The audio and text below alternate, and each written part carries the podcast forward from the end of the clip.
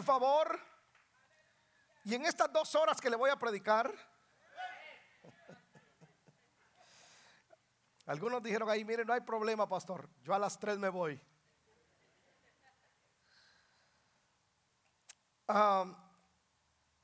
yo en el mes de enero de cada año eh, siempre enseño sobre principios importantes para prosperar en lo económico.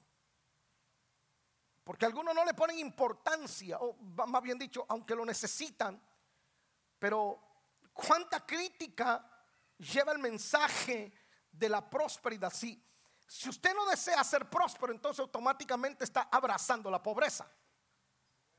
No me levante la mano, pero ¿cuántos se han hartado de la pobreza más de alguna vez en la vida? Levanta la mano que alguna vez no, que ya me harté de la escasez, ya no quiero jamás volver ahí. Y si estoy ahí, salir de esta quiero. Porque hermano, no sé usted, pero bueno, usted que nació en cuna de oro no entiende lo que le estoy diciendo. Pero los que venimos de la pobreza, de lo de abajo, hermano, de, de comer frijoles, porotos, y es lo único que hemos comido toda una vida. Uy, hermano. La primera vez que yo comí jamón fue cuando mi hermana se casó y me comí todo un paquete, me empaché, pero fue. Yo dije, la empachada me la curo, no importa lo que sea, pero jamón, esto nunca lo he comido. Así que, una bendición. Yo le he llamado a este tema que le quiero compartir hoy, el reino funciona a través de principios.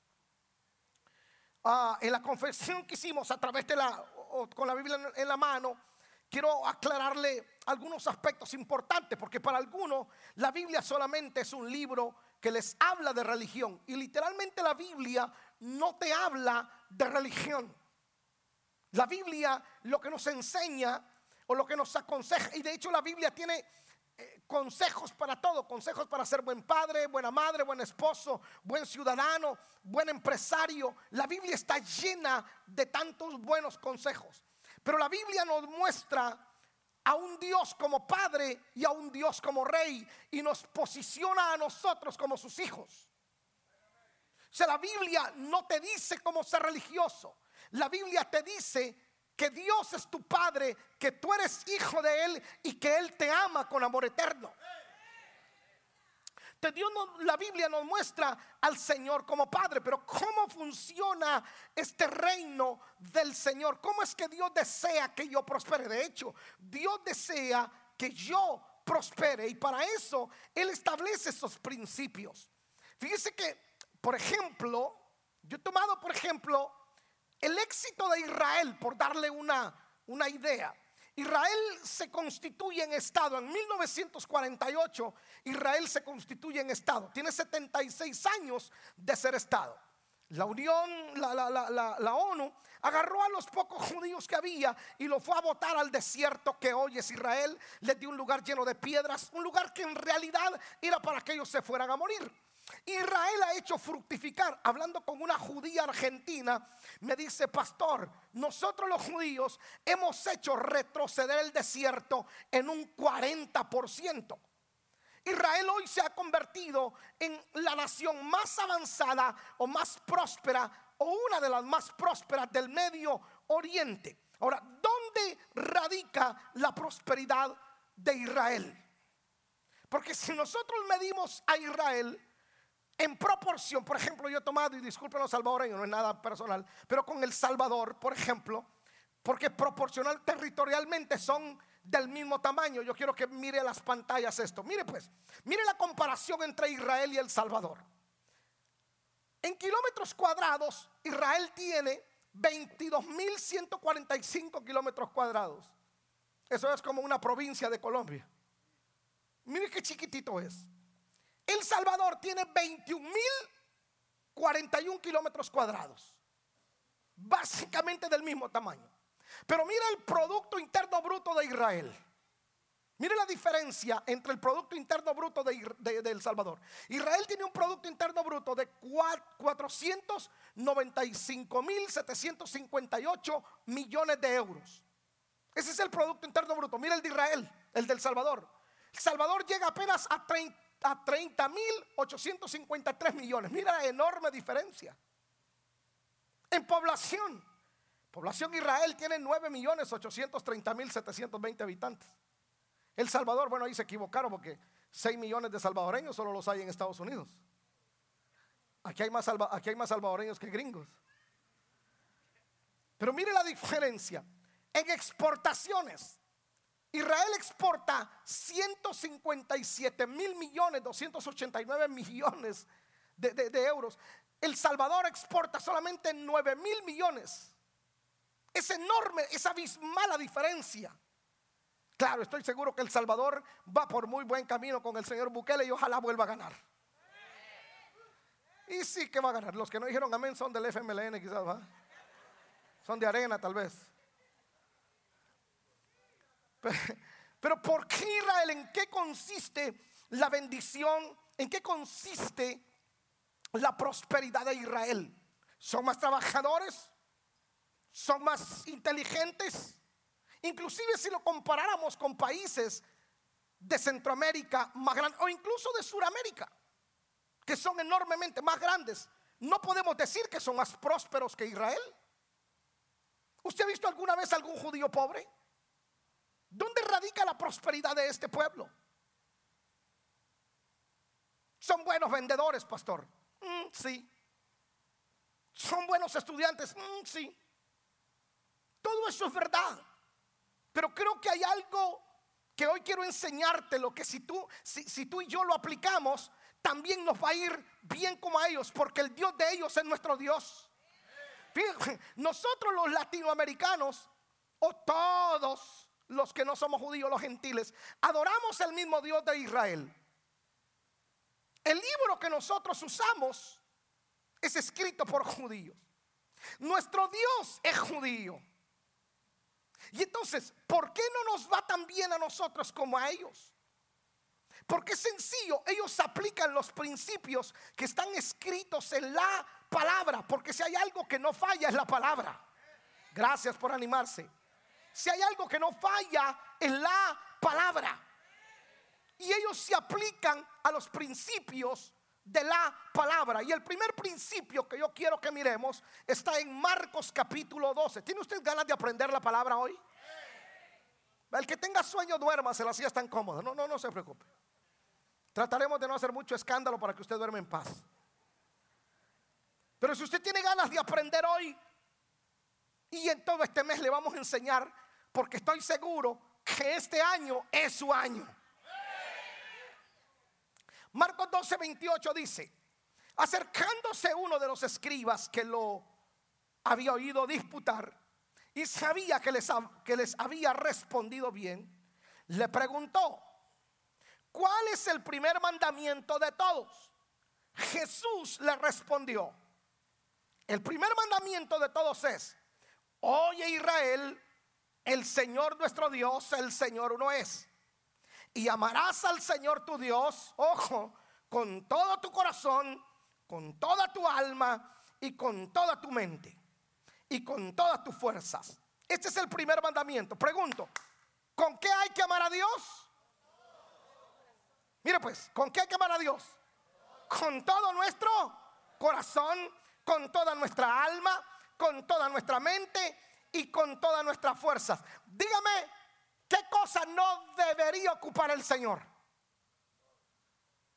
Con todo nuestro corazón, con toda nuestra alma, con toda nuestra mente y con todas nuestras fuerzas. Básicamente es amarlo con todo. O sea, el primer principio para que nos vaya bien es que Dios sea el número uno en nuestra vida. El número uno no debe ser el trabajo. El número uno no debe ser la familia. El número uno no debe ser el esposo, por muy guapo que esté. El número uno no debe ser la esposa, por muy guapa que esté. No, el número uno no deben de ser nuestros hijos. No, el número uno siempre tiene que ser Dios. ¿Por qué razón? El número uno no puede ser el trabajo. ¿Por qué razón? Mira, no puede ser la familia, porque la familia te puede abandonar mañana. Dios jamás te va a dejar. El marido te puede cambiar por otra más joven mañana, pero Dios no te va a cambiar. El esposo te puede abandonar, Dios no te va a abandonar. Los hijos hoy los tenés, mañana se van de casa, Dios siempre se va a quedar en tu casa. El trabajo no puede ser el número uno en tu corazón. ¿Por qué? Porque del trabajo te pueden votar mañana. Pero si Dios es el número uno, Dios te dará un mejor trabajo o te dará una propia empresa. Pero Dios tiene que ser el número uno en tu corazón. Vamos, levante sus manos y diga, Dios es mi número uno. No el trabajo. Uy, no, yo si no trabajo, no como. No, Dios alimenta las aves de los cielos. ¿Cómo no te va a dar arepas a ti?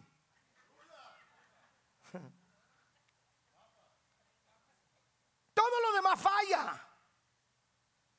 Todo lo demás falla. El trabajo falla. La familia falla, pero Dios nunca falla. Israel tiene muy claro esto, que Dios es el número uno. Mire, no importa dónde esté un judío, pero para ellos el día del Señor, para ellos el Shabbat es sagrado, no te trabajan.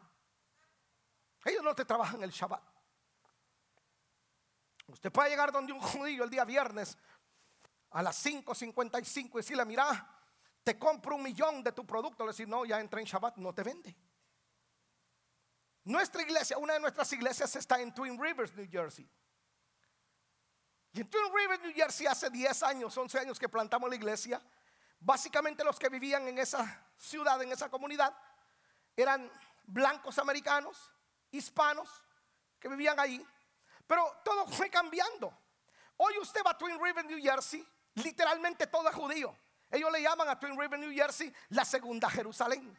Ahí están ellos. Y es curioso porque usted ve el día sábado, ese lugar parece desierto el día sábado.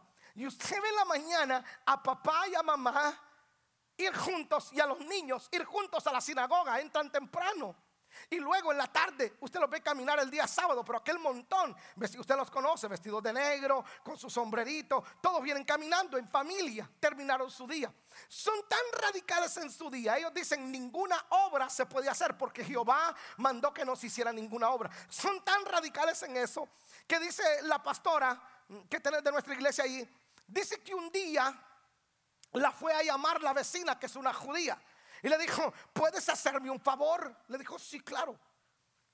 Es que ayer cuando vine del trabajo, dejé las llaves adentro de mi auto y necesito que las saques.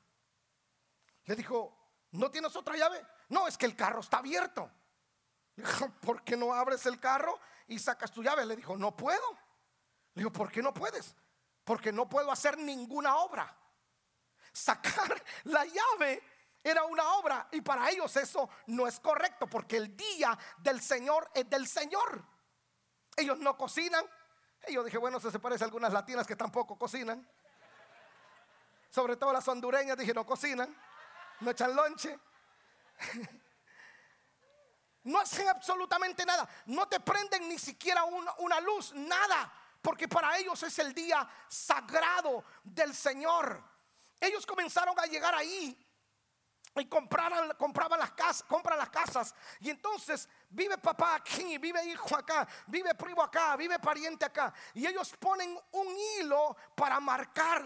Ellos ponen, marcan su territorio. Tú entras a Twin Rivers y ves aquel montón de hilos por todos lados donde ellos viven. Lo curioso es que el domingo, que todos los hispanos van a la market, que todos los hispanos van a sus iglesias, los autobuses escolares andan recogiendo a los niños judíos para llevarlos a la escuela porque para ellos el domingo es el primer día. Y es impresionante ver cómo ellos trabajan en equipo y cómo lograron eso. Bueno, hoy es el jefe de la policía judío, el que vende seguros es judío, el, el, director de educación de esa ciudad es judío, todo es estrictamente judío. Y me dice, pastor, es impresionante cuando un hispano tiene un accidente con un judío, llegan como 20 judíos y lo respaldan, lo apoyan y le echan la culpa al hispano o al moreno y, y entonces llega el del seguro y el seguro le paga al judío y le echa la culpa al hispano. Y son bien, pero son muy, muy unidos exactamente como nosotros los hispanos.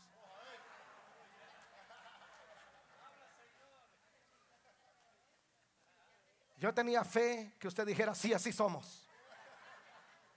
Nosotros tenemos el espíritu de cangrejo. Usted mete 10 cangrejos en un bote y uno quería salir y el otro lo jala. aquí todos, o todos coludos, o todos rabones, todos nos morimos de hambre. Y el otro queriendo prosperar. Entonces para ellos, para ellos el Shabbat es el día sagrado porque ellos dicen, Dios es primero en nuestra vida. Cuau, dice uno, por eso les va bien. Nosotros los que hemos migrado de centro, de norte, de Suramérica, de, de, diferentes países, hemos migrado a Estados Unidos, ese es nuestro mayor problema. Tenemos un serio problema. ¿Por qué razón? Porque con la idea de tener más dinero, el latino, le voy a hablar porque pues le estoy predicando a los latinos, los latinos con tal de decir, yo vine a este país a trabajar. Y entonces te ofrecen un día de trabajo el domingo y entonces dices, forget a la iglesia, que me congrego cuando pueda. Yo vine a Estados Unidos, yo vine a hacer dinero y yo vine para mandarlo a Colombia y que allá me construyo mi casita y que allá compro las vaquitas y me regreso al rancho. Allá yo mire en Venezuela, no tan Venezuela te lo va a quitar Maduro. Y, entonces la gente viene y por 100 dólares, por 100 dólares abandonan el día del Señor. Si un hispano está pintando un apartamento y lo dejó a la mitad y tiene que ir a regresar el domingo a terminar de pintarlo, él dice, yo regreso a terminar el apartamento el domingo. Y para él el domingo no es el día del Señor. Nosotros el domingo, fíjense, para nosotros los gentiles, el domingo es el día del Señor. Gracias. ¿Por qué razón? Porque Jesús resucitó en domingo y nosotros hoy domingo venimos a celebrar la vida, no la muerte, la bendición, no la maldición, la prosperidad, no la pobreza.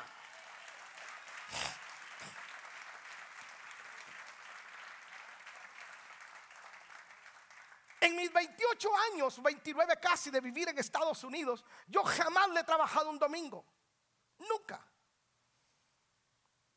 Cuando cortaba, cuando trabajaba en la fábrica de pollo, cuando lavaba gasolineras, cuando cortaba árboles, cortaba eh, grama, cuando yo jamás le trabajé un domingo. El domingo es siempre lo he tenido para mi Señor y para mi familia. El domingo es cuando usted viene, adora al Señor, se conecta con el cielo, bendice el nombre del Señor, le da prioridad a todo lo de Dios y terminando el servicio agarra a su familia y se van a comer, se van a comer al mejor restaurante de la ciudad de Atlanta juntos en familia, porque es ahí donde Dios envía bendición y vida eterna. Vamos, adore al Señor en esta tarde. Vamos, levante sus manos al cielo y diga conmigo, si Él es primero para mí, yo jamás seré un segundo para Él.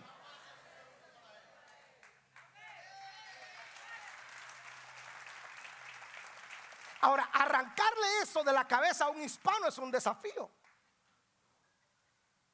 Porque usted dice, no, si no trabajo, ¿con qué pago la renta? Y el Señor alimenta las aves de los cielos, ¿cómo no lo va a alimentar a usted? Si Dios es primero en su vida, Dios no lo va a dejar a usted en segundo lugar. Escuche, cuando, cuando la escritura dice, clama a mí, ¿y qué dice el Señor? Clama a mí y... Ah, imagínese, yo no está diciendo, mira, te va a atender fulano, te va a atender el santo tal. No, dice el Señor, yo no utilizo sustitutos para atender a aquel que me da prioridad a mí. Yo le doy prioridad a él. Clama a mí, yo, yo te voy a responder. No la Virgen. No el pastor, no el cura. No, yo, dice Dios, Dios te voy a responder. Porque le das prioridad al Señor. Él es el número uno. No el trabajo. Quiero que te grabe bien esto. El domingo tú no lo puedes negociar con nada. 100 pesos, 200 dólares se te van en una tontera. Pero una palabra soltada del corazón que salga de la boca de Dios a tu corazón te va a cambiar la vida y va a bendecir tus generaciones. Ahora usted se da cuenta por qué el pueblo judío está bendecido. Porque ellos no te negocian ese día. Es el día del Señor. A ver, ¿cuál es el día del Señor para nosotros? ¿Cuál es el día del Señor? ¿A qué horas comienza el servicio? Porque viene a la una y media.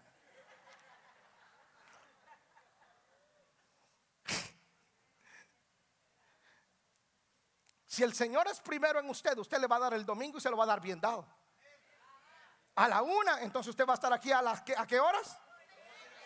Exacto, si usted está a la una y hasta tarde, doce y media, porque Dios es primero. Para usted, Dios es demasiado importante. Usted no llega a su trabajo cuando le da la gana. Porque para usted es importante el trabajo. Entonces, si usted le da prioridad a Dios, Dios le va a dar prioridad a usted. Usted, yo no quiero ser un segundo plano para Dios. Yo quiero estar en primera fila. Son principios que yo quiero que usted los practique este 2024. Pastor, yo siempre llego tarde porque mi mujer nunca se arregla. ¿Cuántos hombres dicen amén? Uy, si, si hay algún hombre que diga amén, es hombre muerto.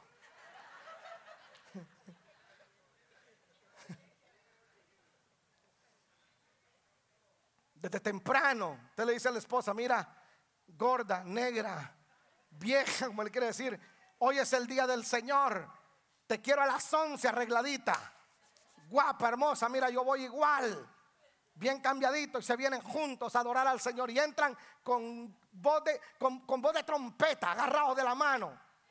Ahí se desgreñan allá en la casa, pero por lo menos aquí entran con voz de alegría. Dios debe de ser número uno, principio número uno. Dios es. Dios es. Ese es el primer principio. Principio número dos. Es el principio de la honra. Esto, los otros tres que le voy a compartir, te van a cambiar la vida. Me la han cambiado a mí. El principio número dos es el principio de la honra. Israel había estado 430 años en esclavitud. Y esos 430 años fueron terminados después de una ofrenda de honra. Habían pasado ya nueve plagas, nueve plagas. Y Faraón no los dejaba ir. Faraón los dejó ir hasta que una ofrenda de honra movió la mano de Dios. Y mire lo que dice Éxodo 12.1. Éxodo 12.1 dice, habló Jehová a Moisés y a Aarón en la tierra de Egipto, diciendo, este mes o será principio de los meses. Diga conmigo, este mes será principio de mucha bendición. Este mes o será principio de los meses para vosotros. Será este el primero en los meses del año. Hablad a toda la congregación de Israel diciendo, en el día de este mes tómese cada uno un cordero según las familias de los padres, un cordero por familia. Más si la familia fuere tan pequeña que no baste para comer el cordero, entonces él y su vecino inmediato a su casa tomarán uno según el número de las personas, conforme al comer de cada hombre. Haréis la cuenta sobre el cordero. Mire el verso 5. ¿Cómo es el verso 5? Léalo, por favor. A ver, el animal será. ¿Cómo tenía que ser entonces? Perfecto. Lo mejor. O sea, era ir al corral y decir, wow, mire, este es la ofrenda de honra para el Señor. Era el mejor cordero de la manada. No lo que le sobraba. No el ciego, no el manco, no el cojo. No, el Señor les dijo, si ustedes me van a honrar, quiero que me honren con un animal sin defecto. Una ofrenda de honra les libraría de la muerte y les abriría camino. Dejarían de ser esclavos para ir a su propia tierra. Ponga atención a esto pues. Quien camina en honra jamás caminará en deshonra. Pensé que ustedes se iba a alegrar más con esto. El que camina en honra jamás terminará en deshonra. Señores, las ofrendas de honra son las que marcan la diferencia entre los hijos y los esclavos. La última plaga era la plaga de la muerte de los primogénitos. El ángel de la muerte iba a entrar, iba a matar a todos los primogénitos, pero donde hubiera donde hubiera honra, una casa donde el ángel de la muerte mirara honra, no podía entrar. No entrarían. Y miren lo que dice Éxodo 11:7. Éxodo 11:7 dice: Pero contra los hijos de Israel, desde el hombre hasta la bestia, ni un perro moverá su lengua para que sepáis que Jehová hace diferencia entre los egipcios y los... O sea, el Señor dice, la ofrenda de honra de ustedes hará que yo marque diferencia entre los impíos y los que me honran. Dios hace diferencia entre aquellos que lo honran a Él y los que no lo honran. Señores, hay gente, mire, hay personas que honran, por ejemplo, le llevan ofrendas a la muerte, que de santa no tiene nada. La muerte es un demonio, que el Señor la reprenda. La muerte es un demonio y la gente va y le lleva ofrendas de honra a la, a la muerte. De hecho, le llevan ofrendas de honra a los santos. Y Dios dice, aquel que a mí me honra, dice el Señor, yo haré diferencia entre los impíos y los míos. Quiere decir que si usted vive para honrar a Dios en la empresa donde usted trabaja, se marcará la diferencia entre usted y los que no son de Dios. ¿O no dice la escritura que Él honra a los que le honran? Ay, entonces cuando le venga el aumento, usted no pregunte de dónde. Uy, qué suerte tuvo. No, no es suerte, es la honra que Dios le da a aquellos que le honran a Él.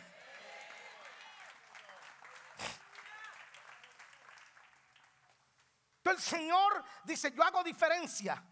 Una ofrenda de honra destrabó al pueblo de Israel. Dios quería que Israel comenzara con una ofrenda especial, no cualquier ofrenda. El asunto aquí es que Usted debe de comenzar este año dando lo mejor, lo mejor para que el resto del año le vaya bien. Dios quería marcar en la mente de ellos cómo se debe comenzar un año, el cómo se debe comenzar un año. Eso es cambio de mentalidad. El Señor le dice a Israel, si ustedes van a caminar conmigo, quiero que cambien su forma de pensar. ¿Me permite ser un poco sincero con ustedes esta tarde? ¿Me da permiso? ¿Sabe cuál es el problema de nosotros los hispanos en Estados Unidos? Nuestra forma de pensar. Porque usted sigue pensando como colombiano viviendo en Estados Unidos. Usted sigue pensando como venezolano en Estados Unidos. Usted sigue pensando como mexicano. El problema no es el país, el problema son nuestros pensamientos. Y se marca muy bien. ¿Cuándo usted va a separarse de la manada? Mire, esto es típico en nosotros. Cuando los guatemaltecos comenzaron a migrar, yo soy desde el 96 y he visto toda la migración que ha venido. Algunos tienen más años, como el hermano Santos de estar aquí, en Georgia. Yo tengo 29 años casi. Cuando los guatemaltecos comenzaron a, venir a migrar, todo el mundo se iba para Chamble y ahí viven todavía. La gran mayoría, ¿cierto? Cuando comenzaron a venir los hondureños también marcan, territorio, marcamos territorio. Hay complejos de apartamentos que son de una sola comunidad. Váyase, súbenlo, ahí están todos los venezolanos. Porque marcamos territorio.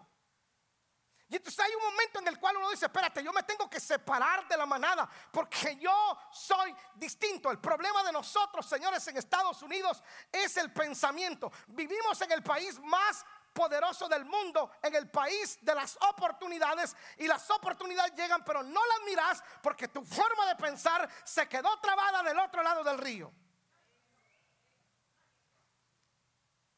Todavía te sentís víctima de, Ortega, de Maduro, de, Petro. Te sentís víctima de los gobernantes. Tu bendición no viene de quien se siente en la silla presidencial. Tu bendición siempre vendrá del Señor. Tu socorro siempre vendrá de Dios, no de republicanos, no de demócratas.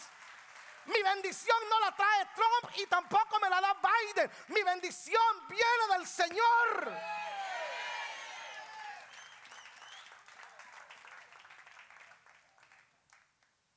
Pero la forma de pensar, yo no pienso como guatemalteco, soy guatemalteco, tengo la cara de guatemalteco, el tamaño de guatemalteco.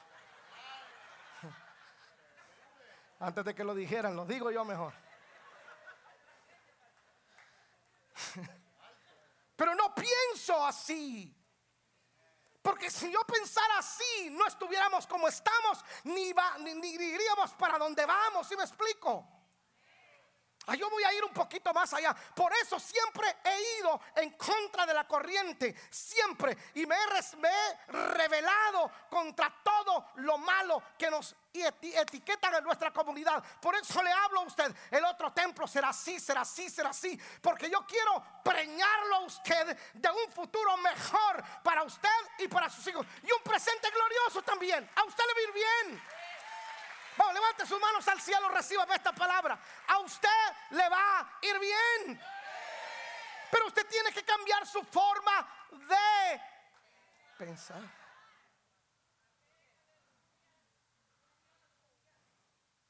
¿Le sirve esto mejor terminamos el servicio?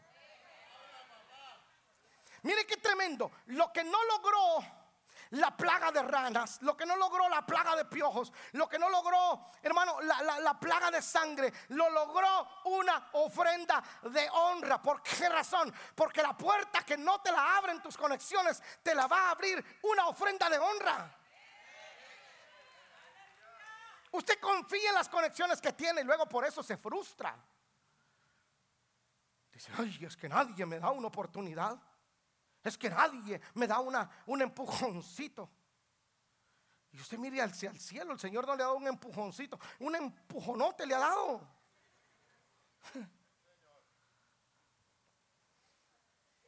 Hay puertas que no se te abren hasta que tú aprendes a honrar, a dar lo mejor hacia el Señor. Hay puertas que se te abrirán solo a través de la honra.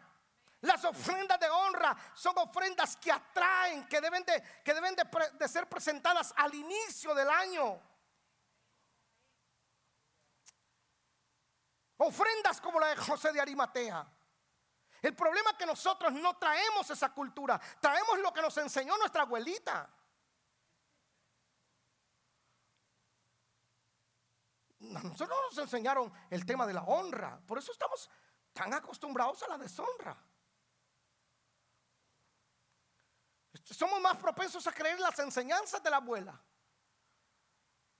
Por eso es que nosotros vivimos pagando por misas, por entierros, por bodas, ¿por qué más? Por presentaciones, cosas que no son bíblicas. Porque los principios de honra, las ofrendas de honra, señores, con todo respeto, a veces somos más generosos con la mesera o el mesero que con Dios. ¿Qué me mira si usted sabe que es verdad? Usted llega a un restaurante y te atiende la mesera y máximo si es simpática. Entonces se mete la mano al bolsillo. Hay que bendecir a esta muchacha y le deja usted ahí. Y dice, no, hay que darle una buena propina. Y le deja usted uno de a 100. Y luego se le queda viendo la esposa. Usted le dice, mm, ni conmigo eres tan generoso. ¿Algún hombre que se atreve a decir amén? Porque somos, somos más generosos con otros, menos con Dios venimos a la iglesia, le damos 50 a la mesera, 100 a la mesera, pero a Dios le seguí dando el mismo dólar. Ah, me voy a ir con todo si usted me permite. Seguís ofrendando el mismo dólar y abrís tu cartera y buscas el dólar más desgraciado y más arrugado y lo pones en la ofrenda y pensás que eso agrada a Dios. No, tú simplemente lo estás dando porque estás tratando de aliviar tu conciencia y ni siquiera eso, sino que por una costumbre lo estás dando. Pero cuando tienes revelación de que Dios es número uno y Él merece lo mejor, siempre tú le darás a Dios lo mejor. No porque Dios necesite, sino porque Él es mi Dios.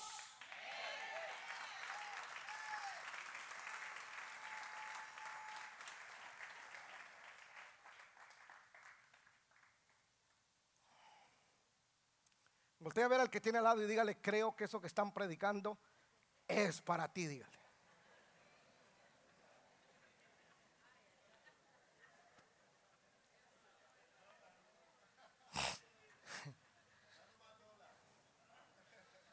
Sí, porque algunos dicen, uy, esa prédica era para aquel, pero que no vino. No, no, esa prédica no es para el que no vino, pero es para usted. Es para usted. Esa prédica es exactamente para usted. Y porque algunos se molestan y dicen, pastor, usted lo está diciendo por mí. Sí, sí, yo quiero ser honesto, por usted lo estoy diciendo. Usted es el que vino. Es un principio. El principio número uno, ¿cuál fue? ¿Se le quedó? Dios tiene que ser, primero, principio número dos, honra. Claro, los judíos siempre son prosperados porque siempre viven honrando a Dios, dándole lo mejor. ¿Cómo Dios no va a honrar a un pueblo tan pequeño? Que todos sus enemigos desean desaparecerlo y sigue en pie, militarmente poderoso. ¿Cómo Dios no va a proteger al pueblo que, que honra su nombre? Principio número tres. Uy, este es el principio más controversial de la historia de la Biblia. No hay otro principio más controversial que este. Malaquías 3:6. Y te hablo del principio del diezmo. Y usted va a aprender algo interesante esta tarde. Que le va a ahorrar 200 años de dolor de cabeza. Mire lo que dice, pues lea la escritura. Porque yo, Jehová, no cambio. Por eso Él es el mismo de ayer, de hoy y de siempre. Él no cambia. Porque yo, Jehová, no cambio. Por esto, hijos de Jacob, no habéis sido consumidos. Desde los días de vuestros padres hasta vuestros días, os habéis apartado de mis leyes y no las guardaste y no las guardaste. Volveos a mí y yo me volveré a vosotros. Ha dicho Jehová de los ejércitos, más, dijiste, ¿en qué hemos de volvernos? Eso es lo que el pueblo dice, ¿en qué volveos a mí? Dice Dios. Y luego la gente dice, ¿en qué hemos de volvernos? Mire lo que Dios contesta. ¿En qué hemos de volverlos? Aquí hay una pregunta. ¿Robará el hombre a Dios? Es una pregunta que Dios mismo hace. Y entonces el pueblo contesta, ¿robará el hombre a Dios? Y dijiste, ¿en qué te hemos... ¿Ah? ¿En qué te hemos robado? No, yo no le puedo robar a Dios. Entonces, como Dios conoce lo tracalero que somos, Dios conoce lo truquero que somos, Él mismo contesta. Esto es un principio. No usted no tiene, usted, mire, no, se mete en broncas conmigo. Hable con Dios. Él es el que inspiró la Biblia. Yo no la escribí. Robaré el nombre de Dios, pues vosotros me habéis robado. Y dijiste, ¿en qué te hemos robado? ¿En qué? En vuestros diezmos y ofrendas. Siga, por favor. ¿Cómo?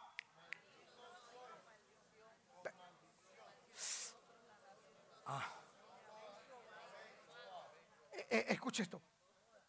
Mire, pues, ¿de quién son los diezmos? ¿De quién son? ¿Quién los tiene? ¿Quién tiene, ¿Quién tiene los diezmos? ¿De quién son? Si son de Dios, ¿para qué se los clavan?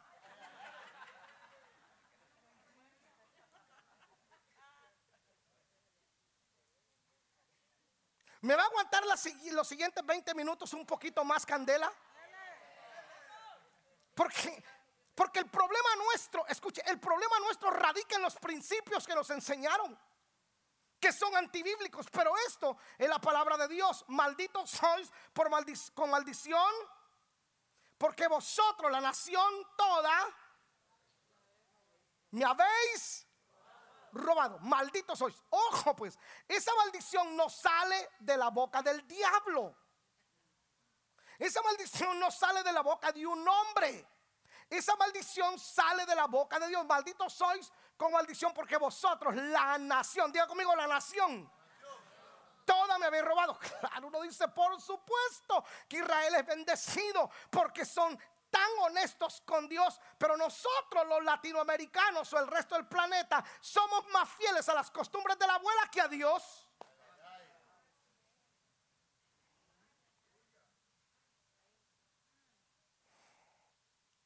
Dígame qué riqueza no tiene Colombia, Andrés. Gas, petróleo, oro, esmeraldas, las playas, café, por el amor de Dios tendría que ser potencia. No, que los gobiernos, no. Escuche, maldito soy vosotros porque la nación toda, la nación toda, ah, esto es poderoso, la nación toda me han robado. Entienda algo.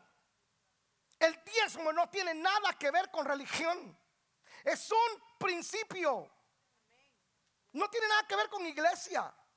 Sea católica, sea, sea evangélica sea mormona, es un principio. ¿Por qué nos critican tanto a los evangélicos con respecto al diezmo?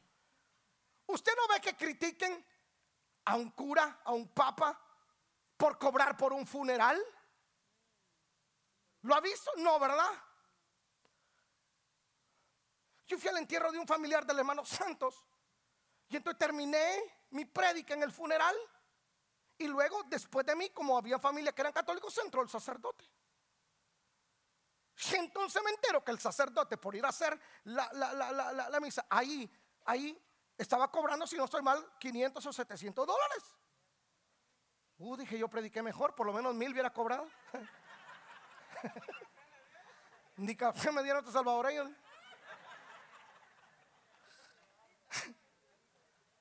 oh, pero eso no lo critican. Ah, pero critican al pastor Ali porque enseña lo que establece la palabra, lo que nos enseña la palabra. ¿Qué es lo que nos bendice? Escuche lo que dice la escritura, pues por el amor de Dios, escuche. Reprenderé también vosotros al devorador y no destruirá el fruto de la tierra, ni vuestra vida en el campo será estéril, dice Eli Chávez. ¿Quién dice?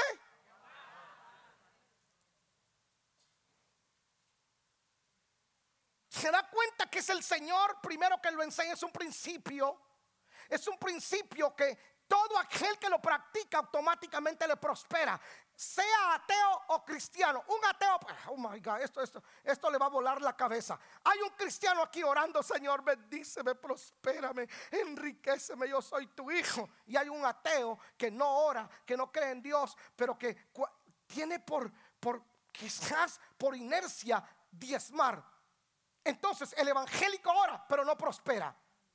El ateo no ora, diezma y prospera. ¿Cómo así? Porque es un principio. ¿Cuándo lo entenderemos? Es un principio. Porque para prosperar económicamente no se ora. Usted puede pasar 24 horas orando para que el Señor le prospere, it's not gonna happen. No va a pasar. Usted puede orar aquí, pastor, deme la llave, voy a orar para que el Señor me enriquezca. Tome la llave, ore. 24 horas, métale una semana y dele. Y no va a prosperar.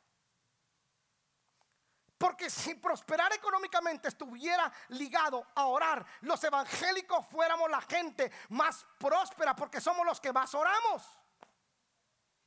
Si me estoy explicando? Pero el diezmo no tiene, el diezmo es un principio que no está casado, no está casado con una religión, está establecido. ¿Por qué? Porque Dios solamente quiere cumplir la siguiente, la siguiente parte. Reprenderé por vosotros al devorador y vuestra vid no será estéril y abriré las ventanas de los cielos y derramaré bendición sobre vosotros hasta que sobre y abunde, ha dicho Jehová de los ejércitos.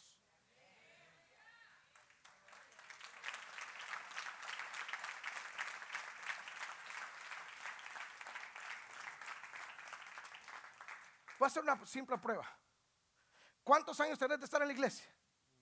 Tres. Tres. ¿Entendiste esa parte? ¿Cuánto tiempo tenés de, escuchar, de venir a la iglesia?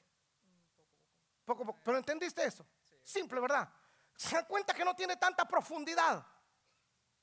Ahora, pregúnteme, pastor, ¿por qué no entiendo yo eso?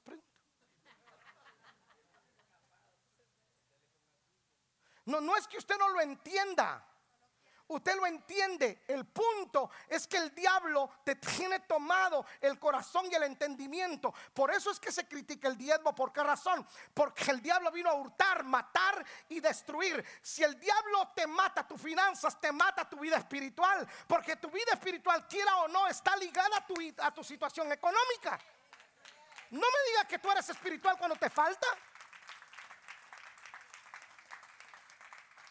Cuando te van a botar del trabajo, cuando no tenés para la renta, no tenés para el seguro, cuando las enfermedades vienen y no tenés cómo pagar, no es cierto que te dan... No sé, pero ¿qué hago? ¿No te dan ganas de venir a la iglesia? Sea sincero, ¿sí o no?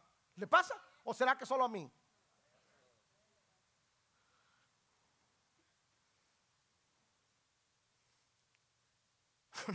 Y estaba pasando una situación difícil, pero difícil. En, en, el ministerio habíamos perdido mucha, mucha plata. No se nos había dado algo. Y yo estaba frustrado, pero frustrado. Usted no me va a entender porque a usted no le pasa. Solo a mí me pasa yo que soy terrestre. Usted que es marciano no le pasa. A mí. Y, y yo oro. Y yo ayuno, yo leo la palabra. Pero eh, económicamente me había quedado por la lona, no había nada. Y, los cobros estaban. Y me dice un amigo mío, me llama, me dice, Eli, ¿cómo estás? Digo, ¿quieres que diga la verdad o que te mienta? no, decime la verdad, en serio, sí. Mira, estoy como cuando no era cristiano, como ganas de irme a pegar una gran borrachera y olvidar lo que tengo, fíjate. Solo a mí me pasa, a usted no. No es cierto que a ti te, desanima cuando la parte económica te afecta. Entonces la gente dice, ¿dónde está Dios? En el mismo lugar donde tú lo tienes, en el olvido. Porque el diezmo no tiene que ver con que seas evangélico, entender. Tiene que ver con un principio. Y tampoco el diezmo tiene que ver, oh, el diezmo era la ley. No, pedazo de cielo, no tiene que ver con la ley.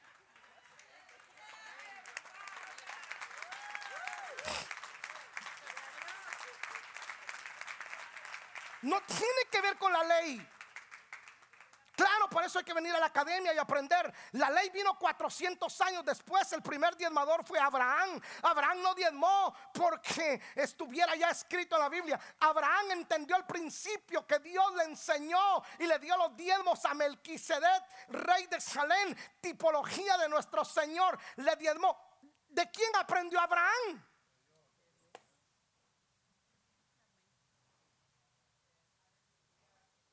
Ah, pero usted le hace caso más a un bruto en YouTube que a la palabra.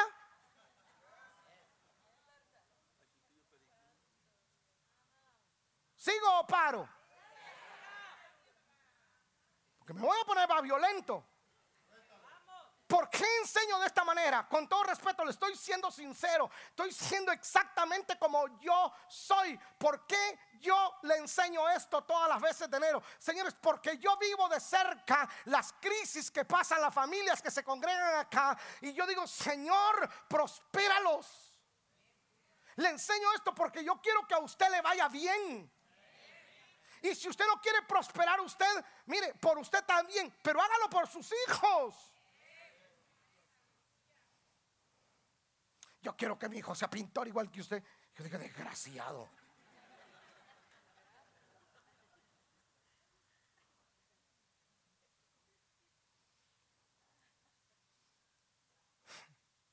Un día él estaba renegando en la casa. Y que sé que mucho taxe me quita el gobierno y que no sé qué. Y, bravo porque el, gobierno le quita taxes. Obviamente que el joven gana bien, no tiene hijos porque no quieren darme nietos. Yo le digo, dame unos 10 nietos y ahí están los dependes. Gente estaba renegando porque el gobierno le quita mucho impuesto. Le dije, ¿cuántos años tenés? 26. 26 años con una troca full pago, con el carro tu esposa pago, una casa de paquete que la compraste tú tu esposa, cinco cuartos solamente para ellos dos. Hasta los perros tienen cuarto. asistente manager de un hospital. Le dije, yo a tus 26 años, papá, ni siquiera un cuarto tenía.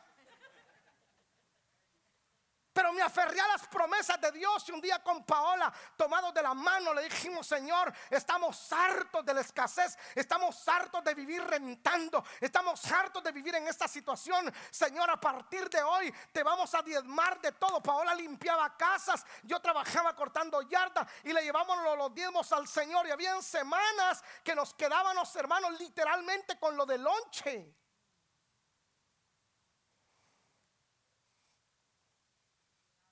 Semanas que cuando llovía, yo no trabajaba un día. Yo le decía, Señor, y mi diezmos, y un día le dije, Señor, a ver qué voy a comer hoy. Paula se fue a limpiar un apartamento, yo me quedé solo con Elí en la casa. Señor, a ver qué voy a comer hoy, porque no hay trabajo. Se lo dije como a las 8, a las 10 de la mañana, llegó un hermano. Me dice, ¿qué hace? Pues aquí en la casa le digo, no trabajé. Vamos a desayunar, me dijo. Vamos como a la una de la tarde, un compañero de trabajo, ¿qué estás haciendo en la, casa? Pues aquí, igual que tú, de vago, no viendo tele, porque no hay otra cosa que hacer.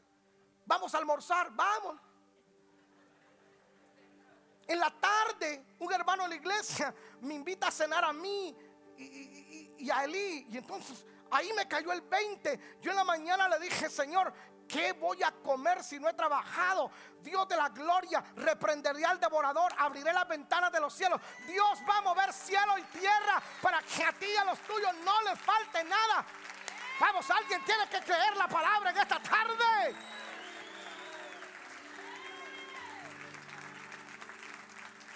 Diezmo es un principio. Diga conmigo, diezmo es un principio.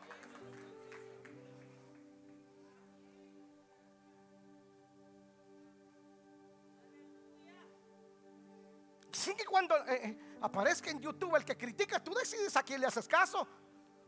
Si a este chaparro negro que te está diciendo las verdades en la cara o un bruto que no te conoce, yo te conozco.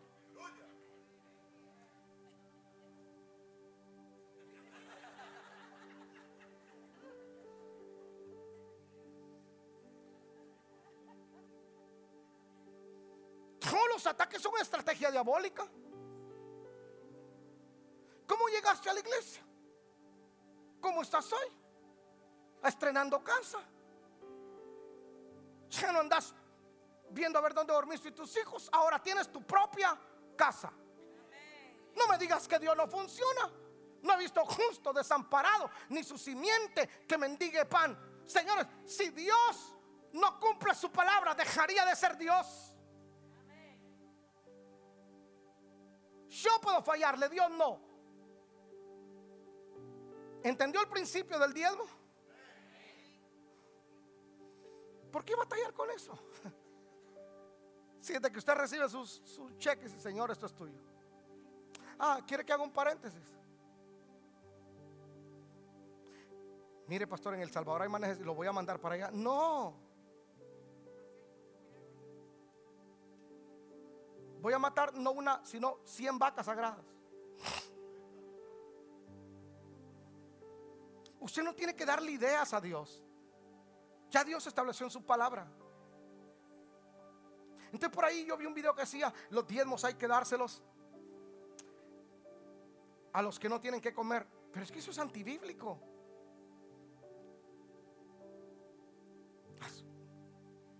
¿Cuánta gente alimentamos ahorita en Nicaragua? ¿Cuántos ancianos comen en Guatemala? Hacemos misiones, claro que lo hacemos. Pero yo no puedo tomar lo que Dios estableció como diezmo para, hacer lo que a mí se me da la gana. O sea, no es cuestión de que yo lo envíe para Colombia. No, no es en Colombia. ¿Dónde te alimentas? ¿Ah? ¿Tú no comes en Burger King y pagas en McDonald's? I mean, you're wrong. The big mistake.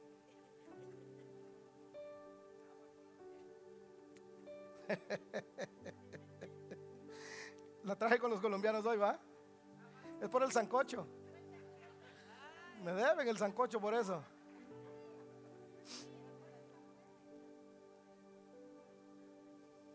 Ok, primer principio. Principio. Dios, número uno, Dios tiene que ser primero. O sea, así que si el marido le dice a usted, si vas a la iglesia te dejo, váyase Señor. Porque usted se puede ir por esa puerta. Dios jamás se va a ir por esa puerta, se va a quedar aquí conmigo.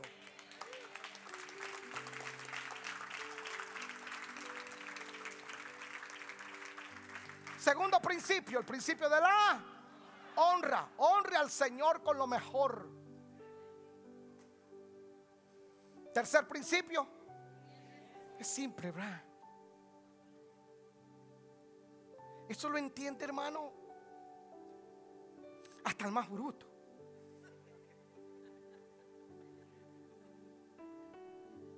No tiene tanta ciencia. Cuarto principio. Esto, este principio, si a mí me lo hubieran enseñado, le juro que yo estuviera mejor de lo que hoy estoy, pero no me lo enseñaron. Por eso yo hace 17 años comencé a enseñar. Y es el principio, la primicia. Las primicias no son algo exclusivo de los israelitas. Vuelvo, es un principio universal. Y esto me voló la cabeza, mi hermano santos. Me, impresionó. Éxodo 34, 22 dice: También celebraréis las fiestas. También celebraréis la fiesta de las semanas, la de las primicias, de la cena del trigo y la fiesta de las cosechas a la salida del año. Manténme el verso ahí, por favor. ¿Sabes qué son las primicias? ¿Ah? ¿Por qué pide Dios las primicias? Porque Él es primero. Las primicias es lo primero. Israel sembraba en su propia tierra. Sembraban. Y cuando iban a cosechar, Israel venía y tomaba la primer canasta de uvas, saco de papas, y lo llevaban al altar, la primicia. ¿Qué estaban garantizando ellos? Que el resto de la cosecha iba a ser una buena cosecha. Por eso el Señor le dice, también me celebraré la fiesta de las primicias, pero al final, la fiesta de la cosecha a la salida del año. O sea, Israel daba en el principio del año y al final. Pero esto me... Dios de la gloria, nunca lo había visto así. ¿Sabe cuándo Dios le pide a Israel las primicias?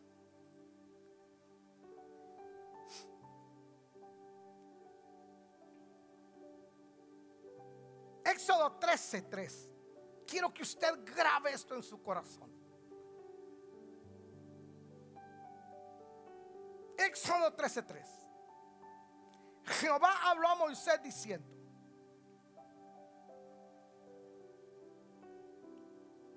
conságrame todo primogénito, cualquiera que abre matriz, entre los hijos de Israel, así de los hombres como de los animales ¿De quién es?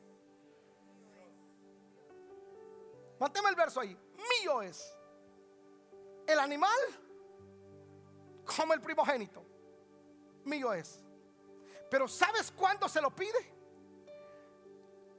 Eso que les pidió el Señor no se los pidió ya en la tierra prometida. No. Se los pidió el primer día que ya eran libres. Sale Israel de Egipto y están en fiesta. Somos libres. Había júbilo porque 430 años de esclavitud habían terminado. En media fiesta Dios interrumpe la fiesta y le dice, hey Moisés, dile a este pueblo que la primicia es mía. La primicia, si hoy es el primer día que salimos libres, sí. Quiero que ellos sepan que a partir de hoy la dependencia de ellos es de mí. Y me van a traer lo primero del animal y del hijo. Lo van a consagrar. Es mío. ¿Sabe lo que Dios está haciendo? Es diciéndole, ahora ustedes van a entrar a la tierra prometida, ahora esa tierra les va a fluir leche y miel, ahora van a ser prósperos. En la prosperidad yo quiero que nunca olviden que yo soy número uno. ¿Cuál es el problema de algunos? Estaban amolados, acabados, vinieron a la iglesia, Dios los prospera, comienzan a prosperar económicamente, ahora troca nueva, carro nuevo, bendecidos. ¿Qué es lo primero que buscan cuando están prosperados? Un amante. Se van de la iglesia. Y luego todo colapsa. ¿Por qué colapsó algo? Porque comenzó bien con Dios, pero terminó sin Dios. Si me explico? Comienza con Dios, depende de Dios y termina con Dios. Él es el alfa y Él es la omega. Él es el primero, aleluya. Lo primero es para Él. Mi primer cheque, mi primer mes, mi primicia es para Él. ¿Por qué yo no me preocupo de febrero en adelante? Mi esposa, mis hijos y yo, esto soy yo, esto es mi fe. Yo respeto la suya. Pero yo todo el mes de enero se lo doy al Señor. Todo lo que gano. De febrero en adelante, uh, la Macarena. No es mi problema. No es mi problema. Es problema de Dios. Es problema de Él. Y no me hace falta nada. Gradué, dos hijos de la universidad. El segundo, el tercero le falta un año y medio. Y ya me dio las malas noticias. Solo se gradúa y se quiere casar. Uh, dijo, nadie sabe para quién trabaja. Yo lo gradúo y otra va a disfrutar la, la Pero es mi responsabilidad. Graduado mis tres hijos sin deuda alguna en la universidad. ¿Por qué? Porque mi prioridad no es ella. La amo, sí, pero no es ella. Mi prioridad número uno, número uno, es Dios. Por encima de ella está Dios. Ella mañana se puede ir. Dios se va a quedar conmigo toda la vida.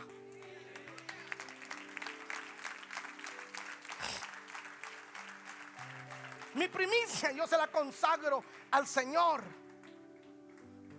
Usted batalla con eso porque no se lo enseñaron. Pero es tiempo que usted rompa con toda mala enseñanza que le dieron sus ancestros. Porque usted no tiene problema con pagar misas, funerales. Pero eso no te prospera, no te abre los cielos.